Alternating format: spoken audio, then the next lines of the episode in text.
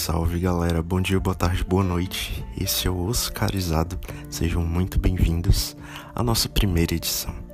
Meu nome é Vitor Santiago e eu tô aqui semanalmente para trazer para vocês uma análise sucinta, algo sem muito textão, que não dure duas horas, acerca de algum filme ou alguma série e trazendo questões do mundo do entretenimento de um modo geral. Nas redes sociais eu sou arroba pvictorsantiago e logo logo o Instagram do podcast vai estar tá no ar para você conversar comigo, para você mandar sua sugestão, para você mandar sua crítica e a gente poder manter um canal aberto. De cara, vamos falar de um filme que tem feito um estardalhaço enorme, pelo menos aqui no Brasil. Nesse período de quarentena, então as pessoas se reuniram e, sem muito o que fazer, chegou essa produção espanhola e todo mundo sentiu a necessidade de vamos assistir. Bom, só trazendo um contexto, é, as produções espanholas, creio que depois das produções americanas, óbvio, são as produções que mais têm feito sucesso aqui no Brasil, junto da Netflix. É um público que consome séries como La Casa de Papel e Elite filmes como Um Contratempo, Durante a Tormenta e o mais recente, A Casa. Então o público brasileiro, de certa forma, está familiarizado com as produções espanholas, não é um produto tão novo. Por que, que eu escolhi falar do Poço?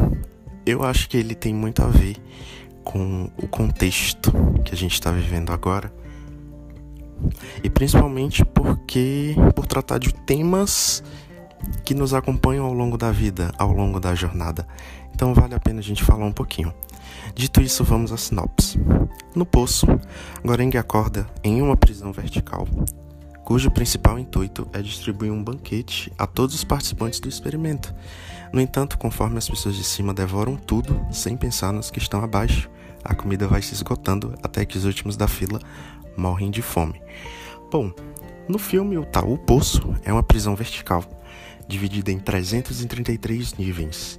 Então vai começar no nível 0 e vai terminar no 333. E no primeiro nível tem toda uma administração que faz um puta banquete e esse banquete vai descendo de nível a nível. Então, óbvio, quem estiver no andar zero vai ter toda a comida bonita e farta e limpa disponível. Então vai descendo para o nível 1 e as pessoas têm um determinado tempo para consumirem aquilo que elas desejam.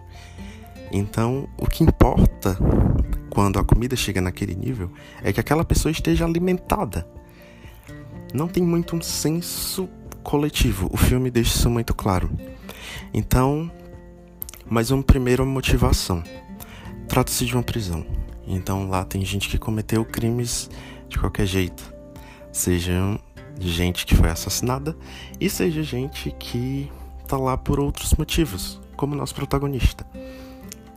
Que o intuito dele é conseguir uma certificação. Ou seja, ele está disposto a passar por todo aquele experimento para no final obter um diploma. Fato é, assim que ele chega, ele se depara com um senhor e um senhor amistoso, mas que de certa forma resolve é, mostrar para ele como funciona a dinâmica. Então, no começo ele não se adapta muito bem, ele resiste e não demora muito para que em poucos dias ele esteja, ele esteja naquele ambiente e naquela atmosfera e fazendo tudo o que ele basicamente disse que não faria. O filme toca muito na questão do senso coletivo e ele te força a ser egoísta naturalmente você tem que pensar no que você está comendo. E a gente nota o esforço do nosso protagonista em estar tá sempre tentando conscientizar pessoas dos outros níveis a pensarem no outro. Então, em determinado momento, ele resolve gritar para as pessoas que estão abaixo para que elas deixem um pouco para a pessoa que está no outro nível abaixo dela. E é legal porque tem uma passagem em que o colega dele de andar comenta: Olha, não adianta você gritar para cima porque eles se acham superiores a nós e eles não vão te ouvir. E não grite com os de baixo, porque nós somos superiores a ele. Então, assim, mesmo todo mundo naquela situação difícil, ainda encontra tempo para um, exibir um ar de superioridade. A questão é: estamos naquele ambiente hostil, onde nada mais importa a não ser a gente chegar vivo no outro dia e a gente ter o que comer. Será que a gente não faria o mesmo? Bom, trazendo o contexto que a gente está vivendo, no caso da quarentena, essa falta de senso coletivo ficou um pouco claro quando foi anunciado as medidas de restrição que a gente teria que ter. Um racionamento de água, de comida, de suprimentos de um modo geral.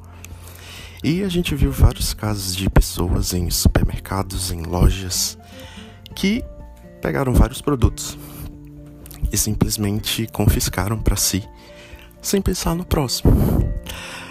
E para você ver, a gente não tá naquele ambiente hostil deles. Claro, há um clima de medo, de insegurança.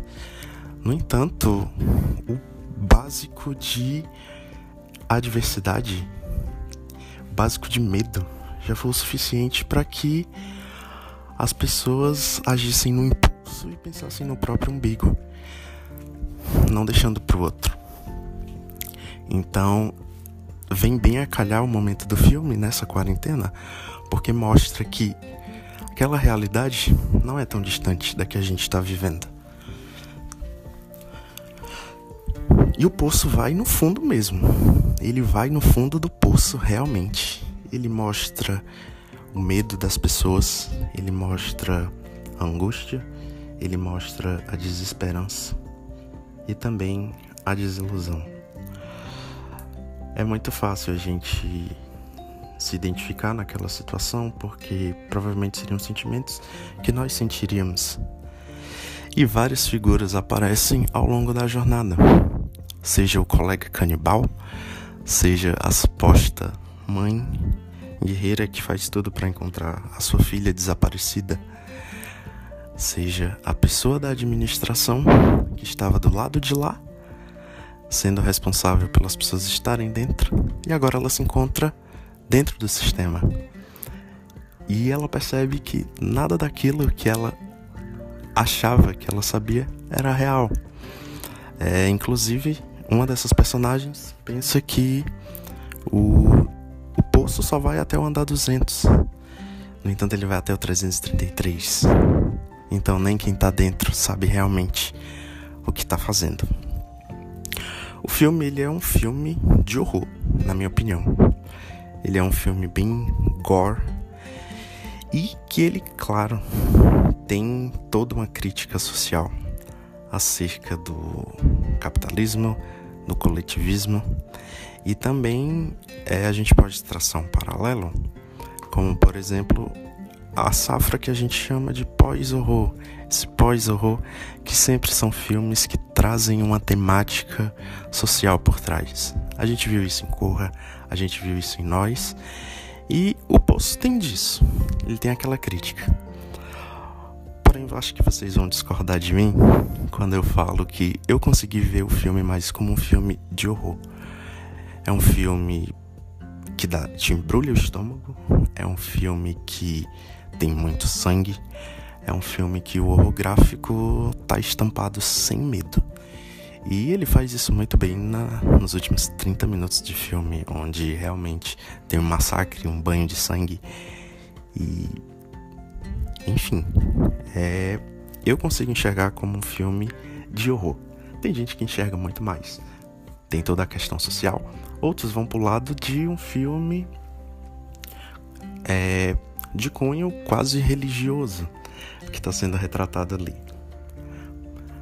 Bom, me parece mais uma briga de ricos versus pobres, sim. E eu apelidei a fase, a fanbase do post de os Subsolers. Subsolers porque, de certa forma, eu postei a minha opinião numa rede social mais precisamente no Instagram, uma opinião básica acerca do filme. E algumas pessoas discordaram de mim a respeito de que, ah, não veja isso só como um filme de horror, ele é mais que um filme de horror. Tá, gente, tudo bem, ele pode ser um filme de horror e ter uma mensagem. Agora, isso não invalida eu classificar ele como um filme de terror. Em relação ao cunho religioso, lógico, ele tem alguns sinais e tudo. Algumas pessoas falam que, por exemplo, são 333 níveis, com duas pessoas em cada. Onde 333, duas pessoas em cada, 666. Então tem todo um simbolismo. O protagonista diversas vezes ele é retratado como um messias, aquele que está lá para salvar as pessoas, aquele que está lá para guiar. E inclusive se você procurar em alguns fóruns, em alguns sites e tudo, cada personagem que cruza o caminho do nosso é, protagonista, ele vai ter um significado bíblico, ele vai ter quase que uma passagem ligada a ele.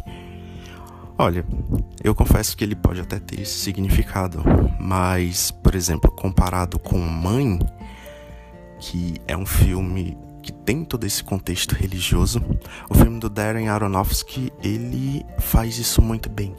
E ele é mais sutil.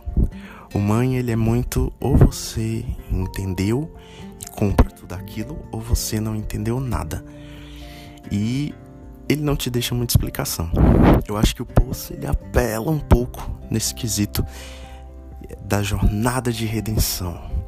É sempre o protagonista em busca de evoluir e de fazer as pessoas evoluírem.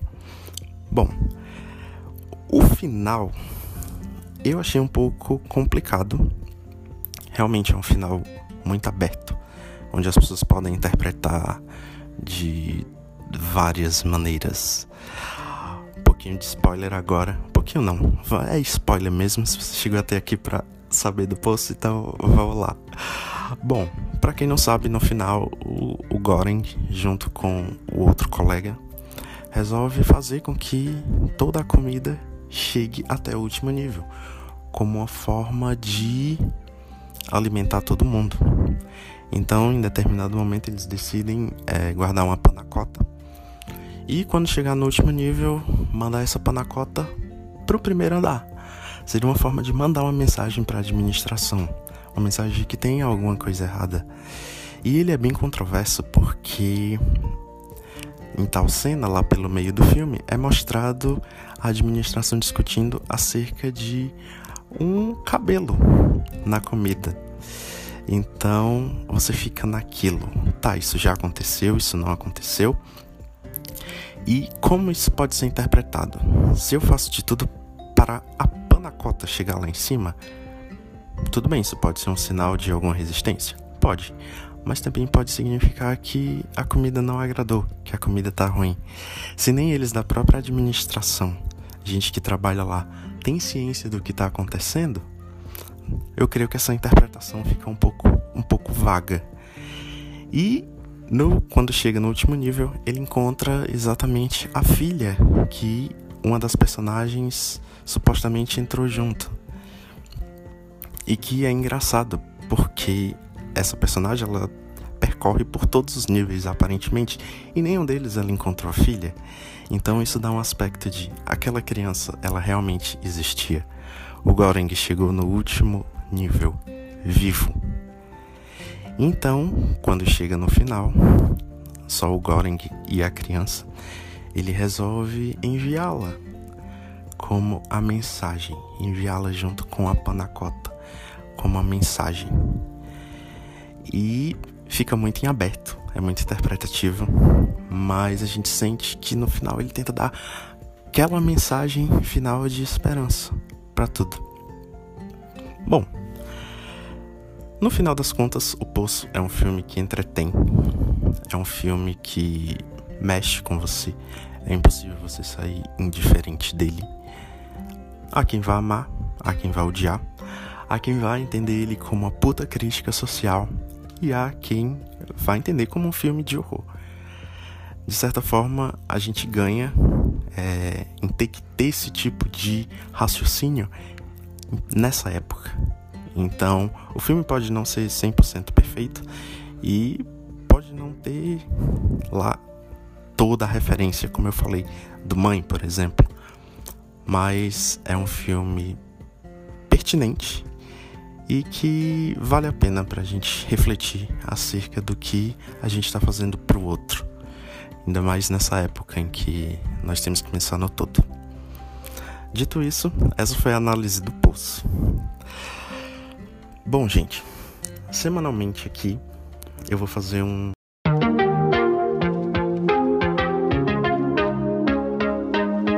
momento aumenta e diminui. Como no rádio, o momento aumenta e diminui. Vai ser o seguinte: eu vou destacar alguma coisa do mundo do entretenimento. No caso do aumento, algo que eu destaquei como positivo. E no diminui, algo que eu vou destacar como negativo, óbvio. Bom, no aumento dessa semana, gente, é o seguinte: eu não podia deixar de falar disso. As lives, certo? As lives que têm movimentado o YouTube nos últimos dias de grandes artistas e recordes sendo batidos. Então, meu primeiro momento do aumento vai para a live de Marília Mendonça, que bateu o recorde de live mais assistida do mundo. 4 milhões de pessoas logadas ao mesmo tempo vendo a live. Já tinha batido o recorde de Jorge Mateus com seus 2 milhões e meio. Então Marília Mendonça mandou ver fez as pessoas aí arrastarem o chifre no chão e sofrer muito. Obrigado, Marília, pelo mimo, certo? Foi incrível. E a outra live que eu queria destacar, gente, a live de Valesca Popozuda. É o seguinte, Valesca Popozuda foi no, no Instagram e decidiu fazer uma live de seus proibidões antigos, da época de gaiola das popozudas. E em determinado momento, Valesca tem uma música chamada Mama, com Mr. Catra, falecido Mr. Catra. E foi icônico demais ver Marília Mendonça, Marília Mendonça, desculpa, Valesca Popozuda. Em determinado momento da letra, o Catra fala: "Pega minha vara e mama". E Valesca Popozuda emocionadíssima, chorando nisso. Então, gente, foi um momento ímpar. É, ver Valesca chorando num proibidão enquanto falava em mamada. Pelo amor de Deus, procurem esse momento na internet, é incrível, é incrível. Bom, no Diminui eu vou trazer duas coisinhas. Primeiro, ainda a, a questão da live, certo? E a produção por trás das lives e o intuito das mesmas. Bom, muitos artistas fizeram lives com o intuito de arrecadar coisas para doação para as pessoas mais carentes. Eu acho extremamente louvável. E também teve gente criticando artista que não fez live ainda. E além disso, toda a questão de que houve uma certa irresponsabilidade. Vou citar aqui de certa forma Jorge Mateus, que fizeram uma live onde simplesmente tinha uma galera reunida. Nesses tempos onde deve-se evitar aglomeração, eu acho extremamente responsável esse tipo de atitude. E em relação a quem vai fazer essas lives, bom, eu não sou um grande entusiasta da pessoa Anitta, mas de certa forma acompanho o trabalho dela e tudo, e ela falou uma coisa super pertinente: é a cobrança de ser uma coisa perfeita, como se fosse uma obrigação do artista ter que fazer a live. Não é obrigação nenhuma, até porque o período é de quarentena, é de isolamento. No entanto, as pessoas cobram que você tenha uma produção impecável por trás da live. E foi como ela falou: se eu faço uma live capenga, as pessoas vão me criticar. Se eu faço uma live bem produzida, vão dizer que eu movimentei uma galera para estar tá ali. E de certa forma, o intuito de angariar fundos, de poder fazer o bem, vai por água abaixo.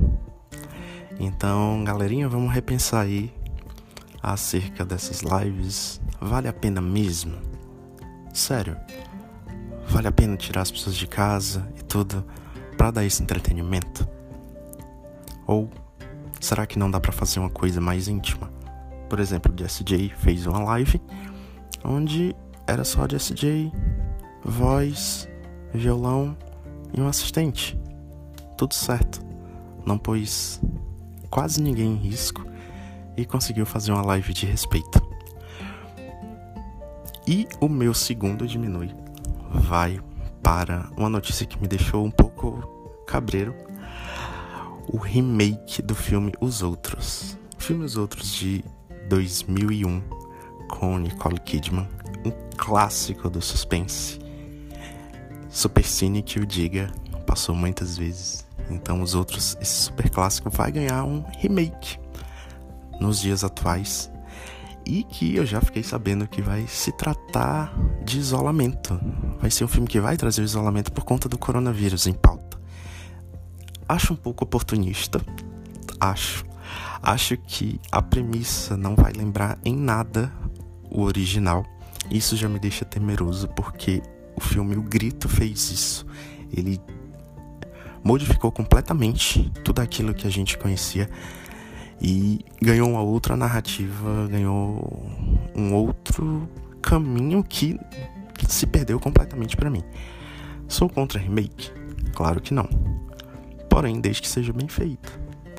Então, estou um pouco receoso acerca disso, mas vamos ter que aguardar para ver 2021 remake de Os Outros. Bom, galera, estamos chegando ao fim aqui do nosso primeiro episódio. É, nesse momento inicial, eu vou estar gravando sozinho, porque é época de quarentena e a gente não pode estar junto de outras pessoas gravando. Mas a ideia é só de que vocês familiarizem comigo, tenham paciência. Tô chegando aqui agora. Então, a partir dos próximos episódios, farei o possível para estar com pessoas aqui discutindo, serem duas ou mais pessoas debatendo e trazendo ideias para mesa. Então, a gente está só iniciando nossa jornada, certo? Eu espero que vocês continuem aqui. E é isso. A gente se vê na próxima semana. Eu vou estar tá anunciando sempre o filme que a gente vai retratar.